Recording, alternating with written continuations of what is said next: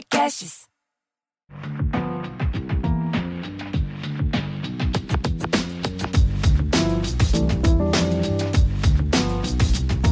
Olá, sejam bem-vindos a mais um episódio do podcast Afrofuturo. Eu sou Morena Mariá e aqui nesse espaço a gente fala sobre afrofuturismo e outros temas interessantes. Ai, gente, quanto tempo, hein? O último episódio que eu postei aqui foi em dezembro. Quanta coisa aconteceu, né? Esse retorno foi um pouco dificultado por uma série de questões, mas eu acho que a questão principal que afetou bastante a minha capacidade produtiva, é, na verdade, acho que foram duas, né? Acho que a primeira foi a saúde, eu tive algumas questões de saúde desde dezembro. Eu vou contar para vocês um pouco antes da gente ir pro episódio. É, e a segunda foi o meu retorno para a universidade, né? Para quem não sabe, eu faço graduação em estudos de mídia pela Universidade Federal Fluminense aqui no Rio de Janeiro.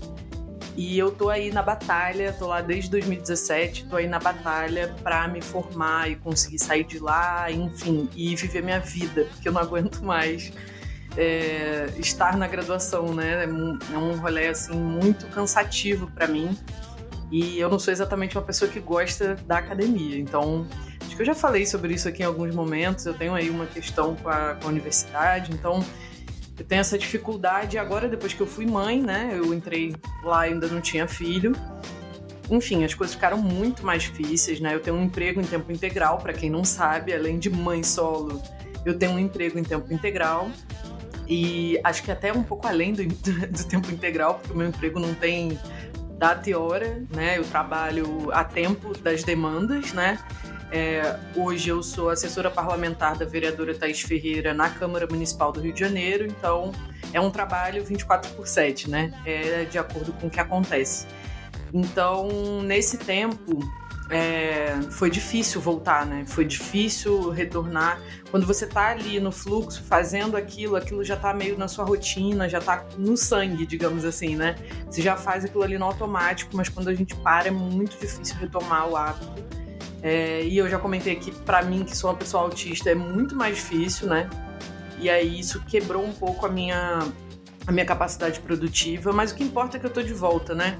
Não contei para vocês, mas eu tive um diagnóstico de síndrome de Ehlers-Danlos, que é uma, enfim, uma doença rara que afeta o tecido conjuntivo do corpo, causa uma alteração no colágeno, né, uma, uma doença genética.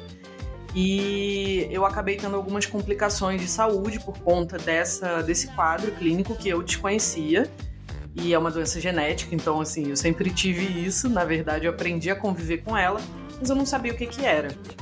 E aí, ao longo desses meses, eu pude investigar um pouco mais, recebi o diagnóstico. Ainda não comecei um tratamento eficaz, mas já tenho conseguido colocar essa, essas limitações essas demandas do meu corpo um pouco mais, né? Adaptando a minha rotina, adaptando o ambiente da minha casa.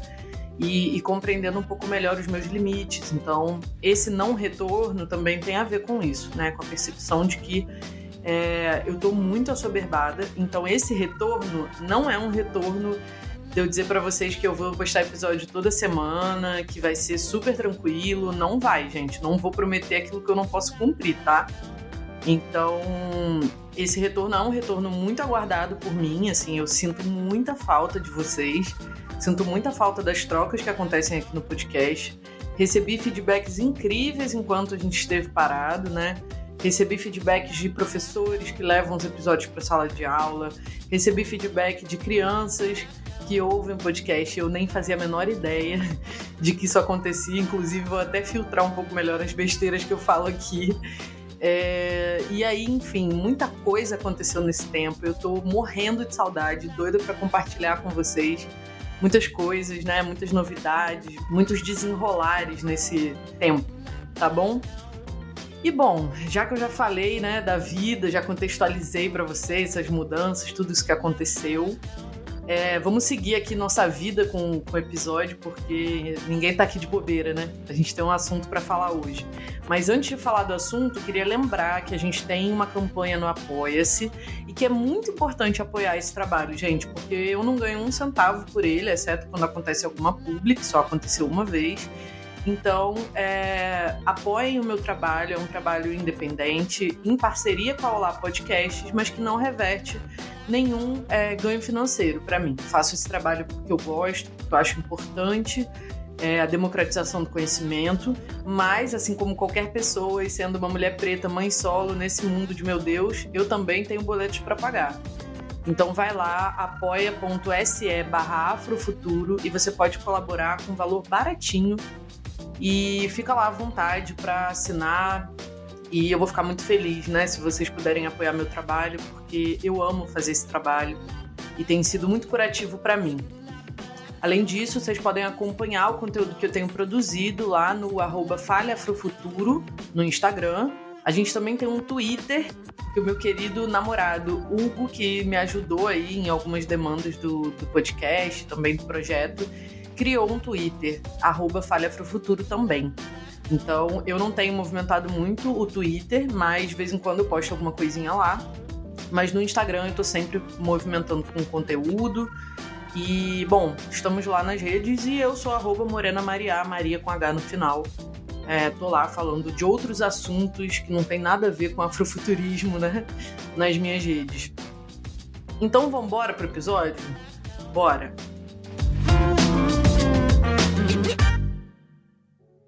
Gente, ancestralização de futuros. Olha, eu tava atravessando a rua de mão dada com o Hugo, né, que eu já falei que é meu namorado, e alguém soprou essa expressão no meu ouvido, né? Eu ouvi claramente uma voz falando isso dentro da minha cabeça, assim, dentro do meu ouvido.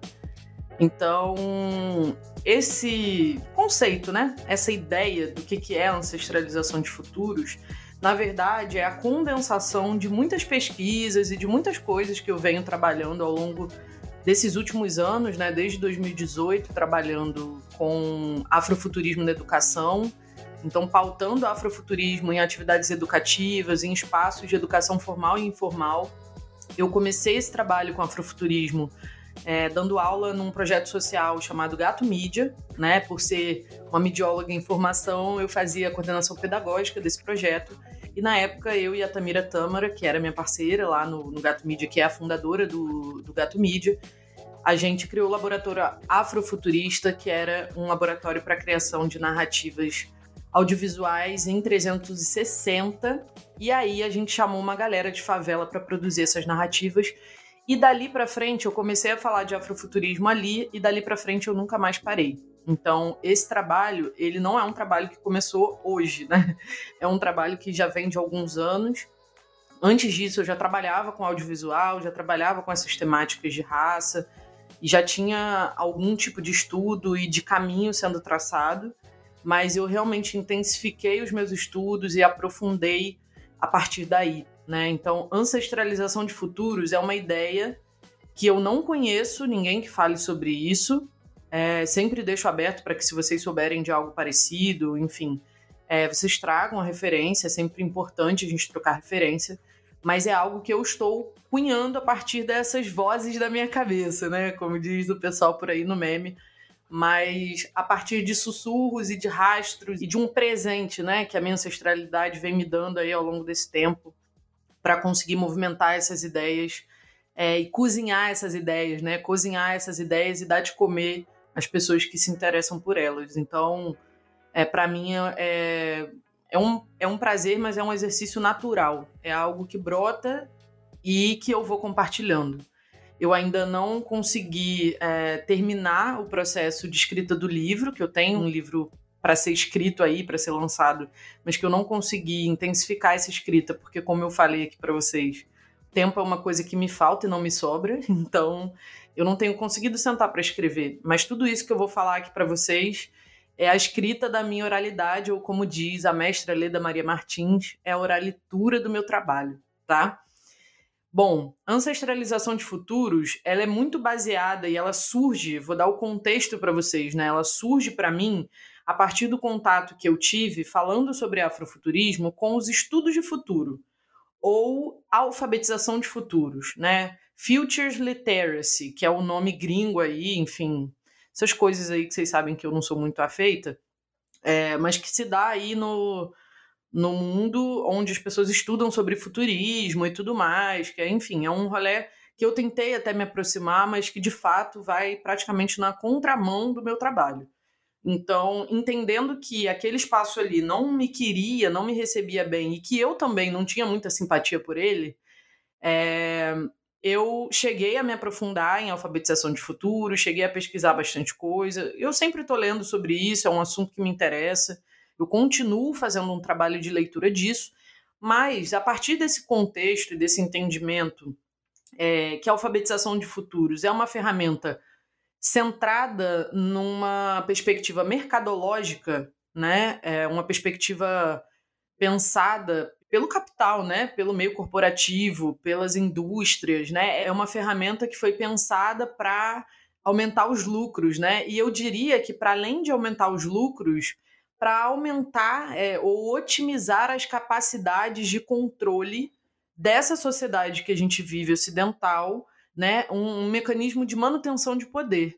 Eu não acredito que a alfabetização de futuros tenha sido criada com o objetivo de libertar e conferir autonomia a ninguém. Eu estou sendo bastante honesta e muito dura na minha crítica, porque é uma perspectiva que eu realmente eh, tenho tido bastante cuidado né, ao ler, tenho tido bastante cuidado ao me aproximar, mas que realmente não representa é, em nada é, aquilo que eu acredito, né, em termos de, de, de, projeto de futuro, aquilo que eu acredito que realmente pode ser revolucionário e transformador é, para o futuro da humanidade, né? Então eu estou sendo bem honesta aqui com vocês.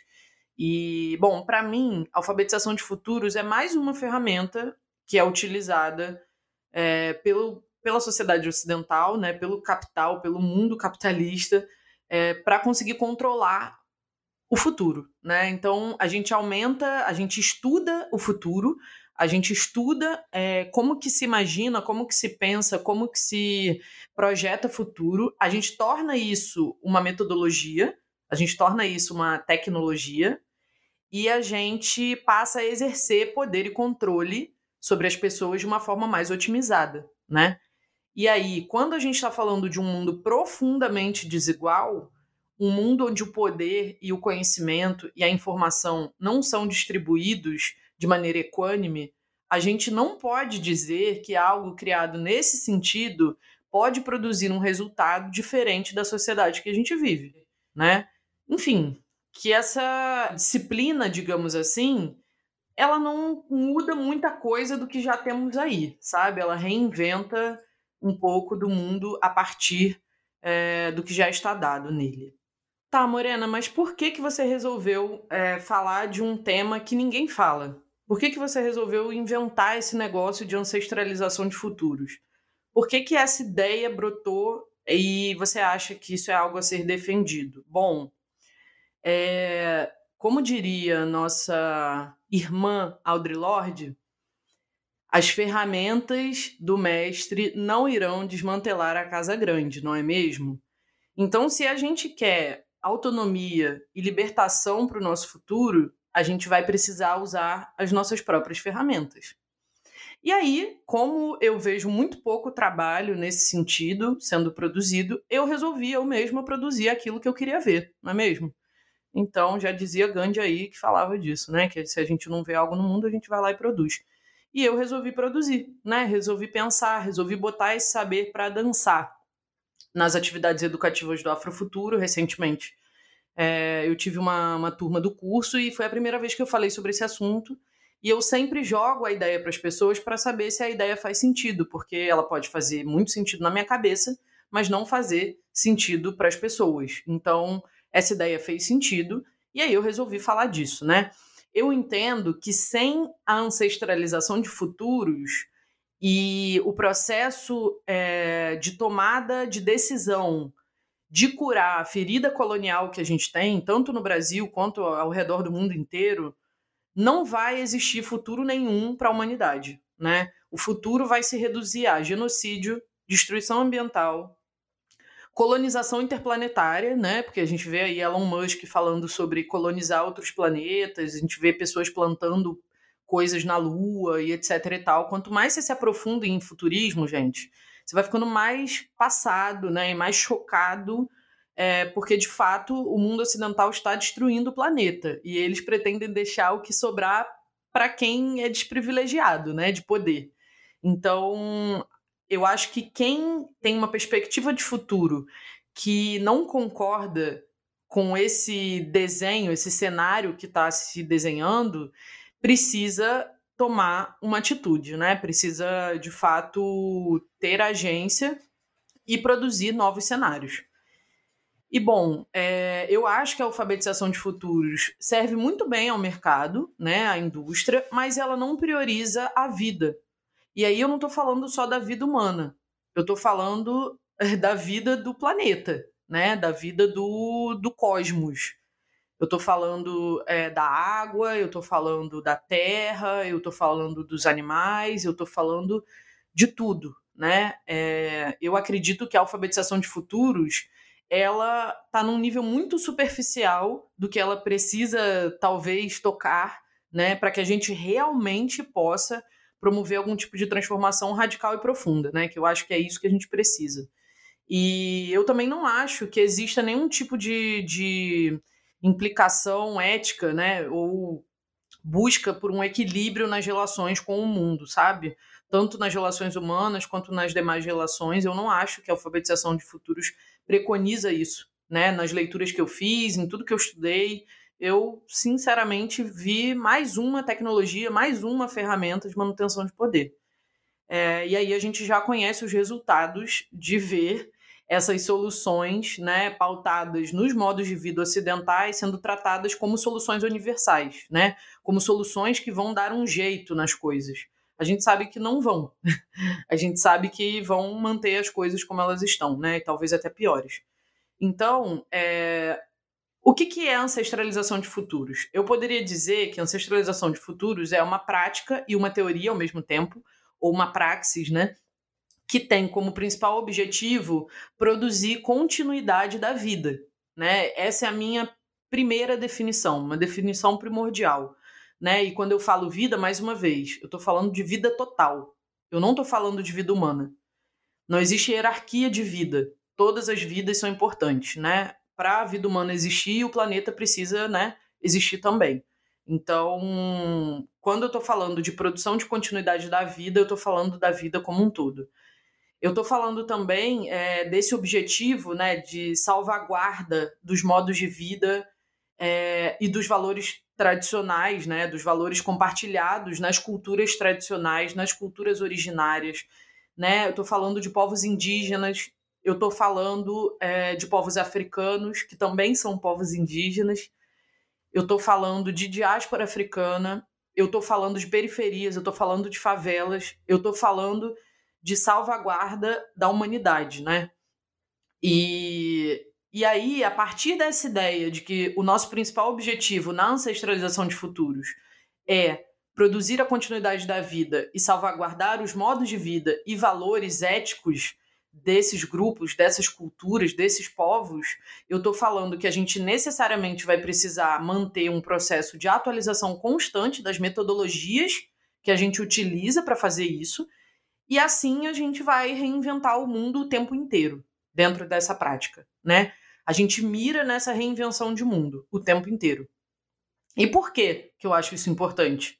Eu vou trazer aqui a fala do Samuel Delany, que é um escritor de, de ficção afrofuturista muito conhecido, né? Ele é afro-estadunidense e ele diz assim: Nós precisamos de imagens do amanhã e nosso povo precisa mais do que a maioria.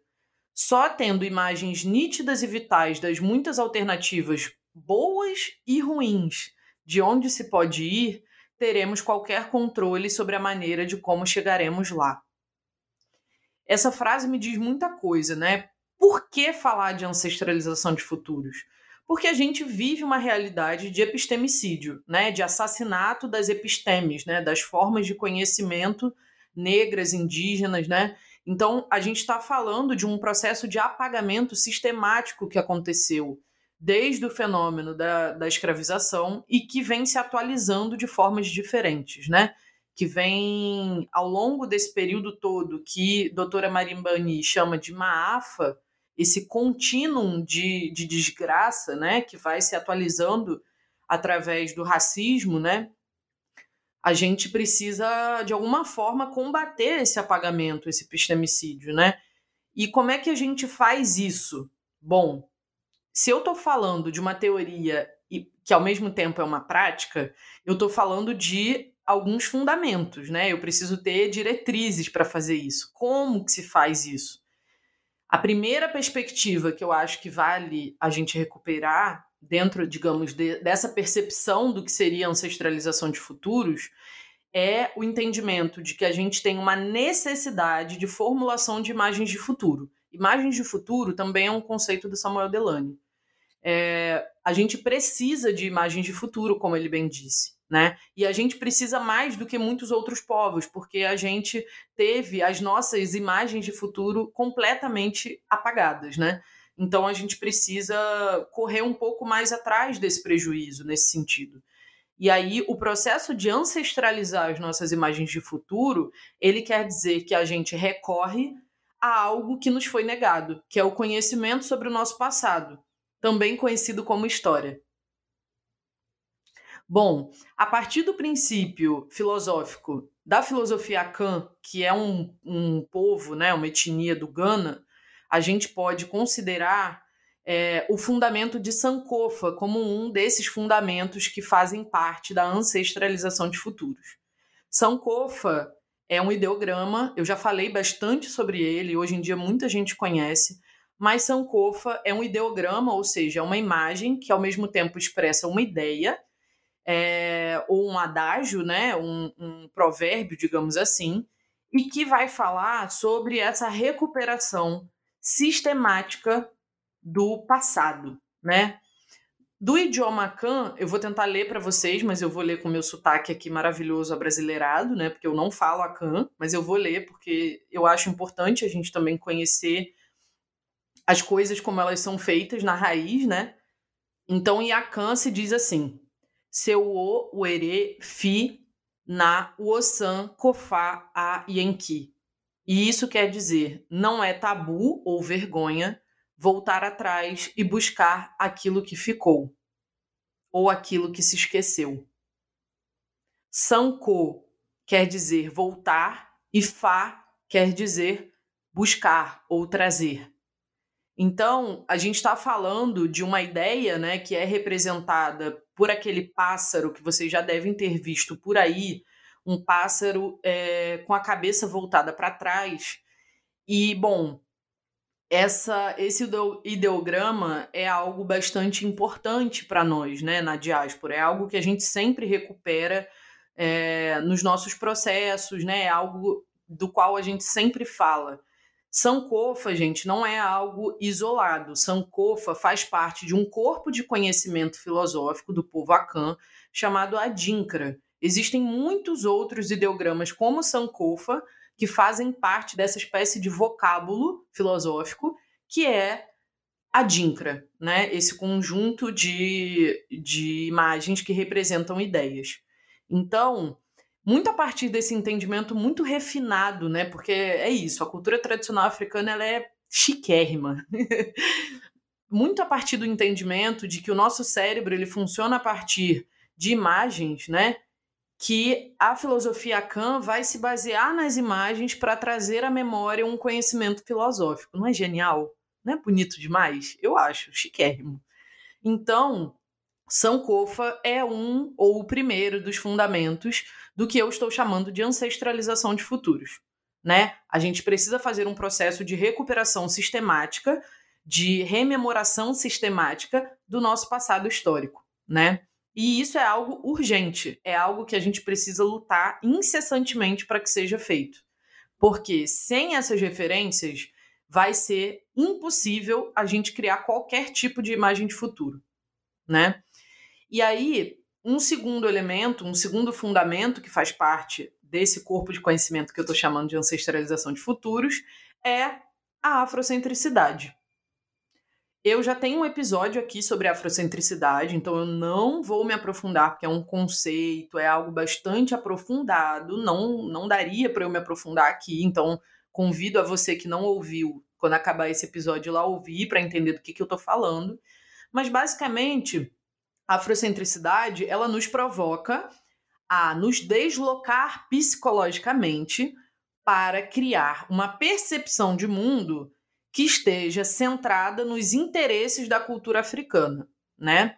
Então, é, a partir da perspectiva afrocêntrica, a gente pode resgatar esse passado histórico que a gente está falando em Sankofa. A partir dessa percepção de mundo que diz, bom, a história que me contaram talvez não seja bem assim. E aí a gente faz o processo de resgate, né? E de reescrita da nossa história a partir do nosso próprio ponto de vista. Afrocentricidade é um pouco sobre isso, né?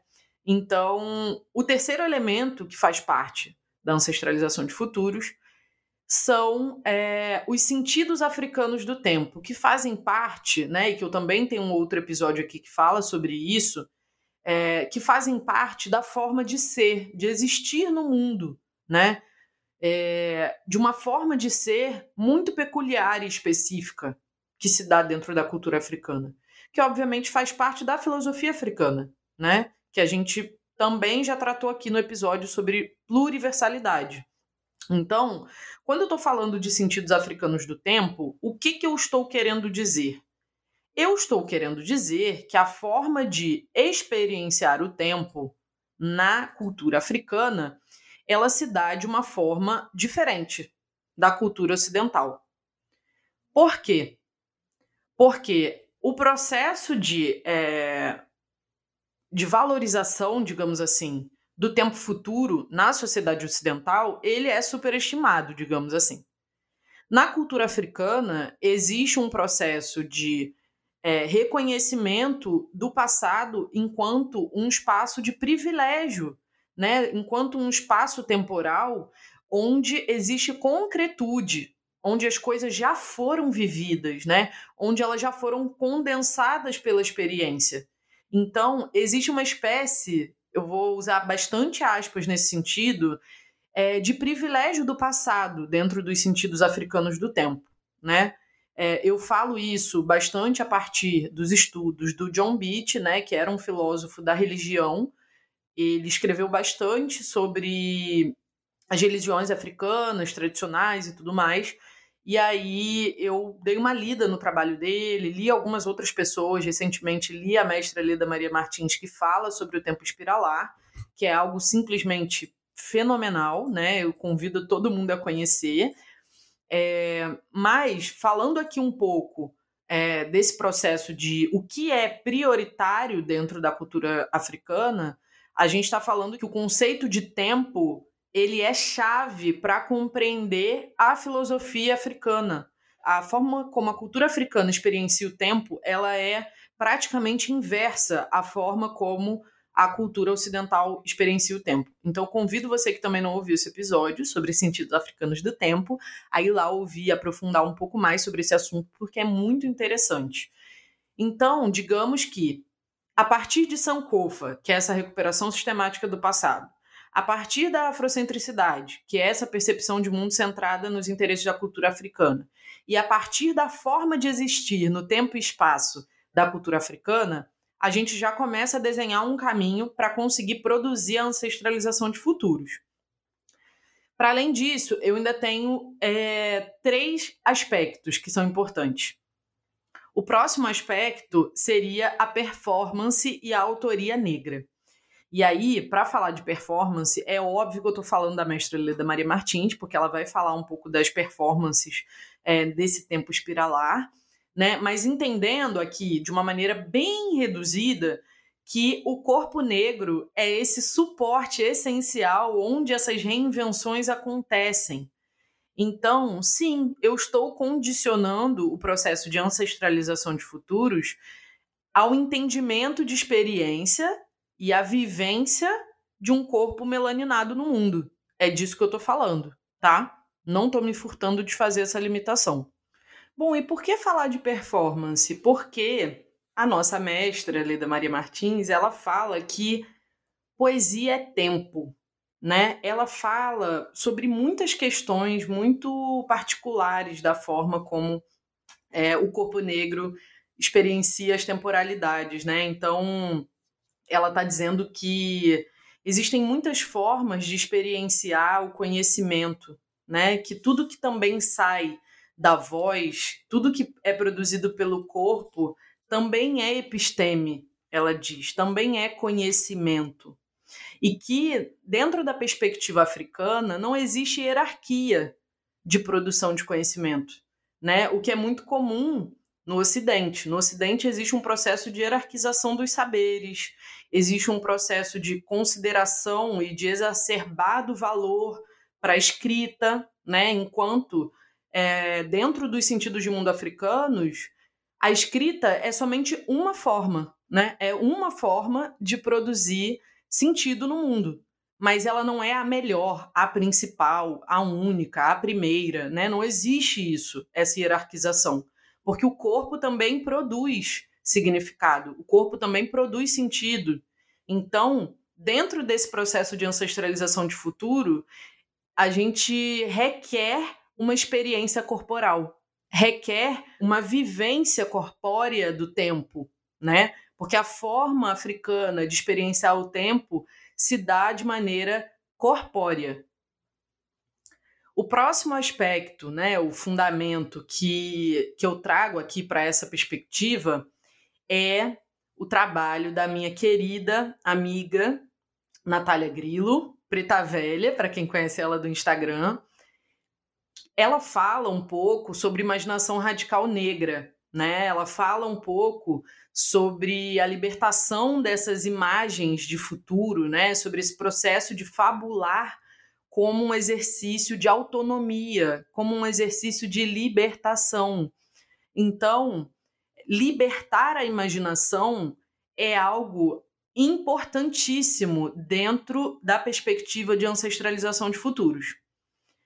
E bom, por último, a gente pode falar de filosofia africana, a gente pode falar da forma como a filosofia africana é, traz para nós novos sentidos, novos ou antigos, aí depende da nossa experiência temporal, espiralar, né? É, mas traz para nós sentidos de mundo que nos atravessam, né? Traz para nós é, o entendimento e o sentimento, porque não, de existir de maneira potente, né, nesse tempo e espaço aqui. Então, a filosofia africana, que vai falar sobre os modos de ser africanos, ela é fundante, ela é fundamental para a gente falar de futuro. A gente não tem como continuar falando ou começar a falar sobre futuro de uma perspectiva africana se a gente ainda se ancora em bases né, filosóficas gregas. Não dá, né? Então a gente precisa ler filosofia africana, a gente precisa conhecer, a gente precisa ouvir filósofos africanos falando, a gente precisa se aproximar dos terreiros para entender como que funciona, né? A gente precisa estar nos espaços para perceber a partir da capoeira, por exemplo, ou do jongo, como que essa temporalidade, essa performance no tempo acontece nas tradições afro-brasileiras, por exemplo. Então, e aí eu já entro num outro aspecto que faz parte também do meu trabalho, que eu já falei aqui, que são as tecnologias ancestrais, né? Por fim, para findar aqui o nosso, a nossa análise, as tecnologias ancestrais também são uma ideia que, que me veio aí ao longo desse processo, né, de, de construção desse trabalho é, com afrofuturismo. Eu também já fiz um episódio aqui sobre tecnologias ancestrais. Mas basicamente, as tecnologias ancestrais, elas são as ferramentas através das quais a gente produz é, relações de equilíbrio com o cosmos, né? Então, por exemplo, acabei de citar dois exemplos: o jongo e a capoeira. A capoeira, por exemplo, é um elemento, uma expressão cultural afro-brasileira que expressa muito dos sentidos de mundo que a filosofia africana nos provoca a pensar, que nos traz muito dessa noção de performance, de tempo, que a mestra Leda Maria Martins é, nos convoca a conhecer, né? Porque a capoeira está ali e como o mestre Nego Bispo também nos diz, a capoeira ela tem um formato, né? Todas essas expressões culturais africanas e afro-brasileiras, elas têm um formato que diz muito da forma que se existe no mundo africano, né? Que traduz muito a forma como nós somos. Então, numa roda de capoeira, qualquer pessoa pode entrar. Não interessa se você sabe muito ou sabe pouco. Se você é uma criança ou um velho, você pode participar mesmo que você não queira entrar para gingar, você pode bater palma, você pode cantar e você pode, por que não, gingar. Você pode entrar na roda e você sempre vai ser bem recebido, acolhido, né? Sempre vai ser tratado com devido respeito. Não existe hierarquização nesse sentido de quem é melhor, quem é pior, né? E ali você tem os elementos chaves, né, dessa expressão cultural, que são o canto, que são por que não o movimento da dança, mas também uma expressão de luta, né? A gente está falando de uma luta, de algo que foi criado para autodefesa, uma estratégia, uma tecnologia ancestral, né? De sobrevivência e autodefesa num contexto é, de colonização.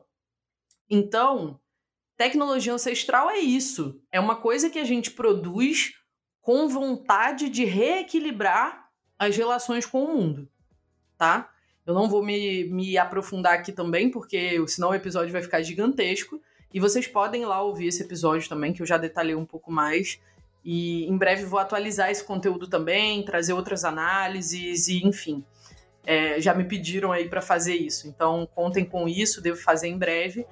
Mas, gente, ancestralização de futuros está neste lugar de retomada, né?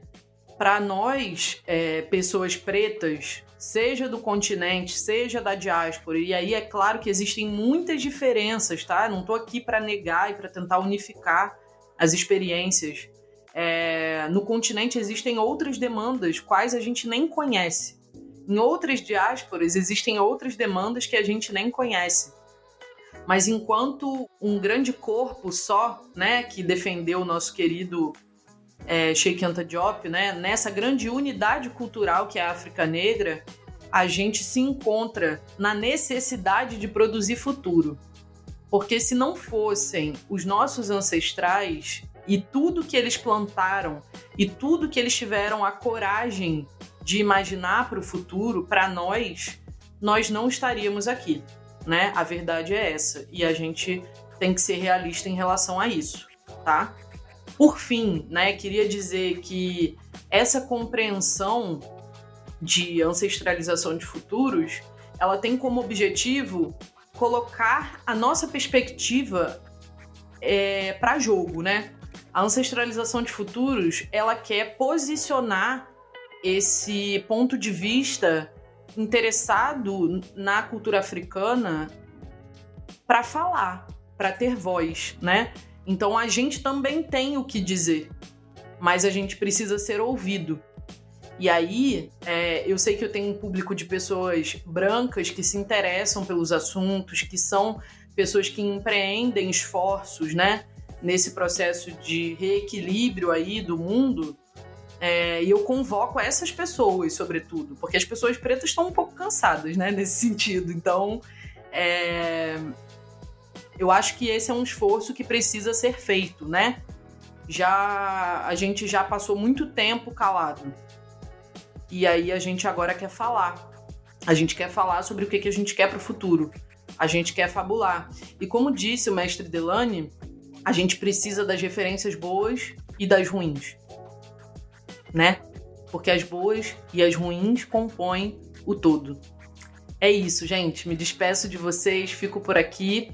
E convido vocês novamente a acompanhar lá a gente no arroba Futuro no Instagram e no Twitter, tá?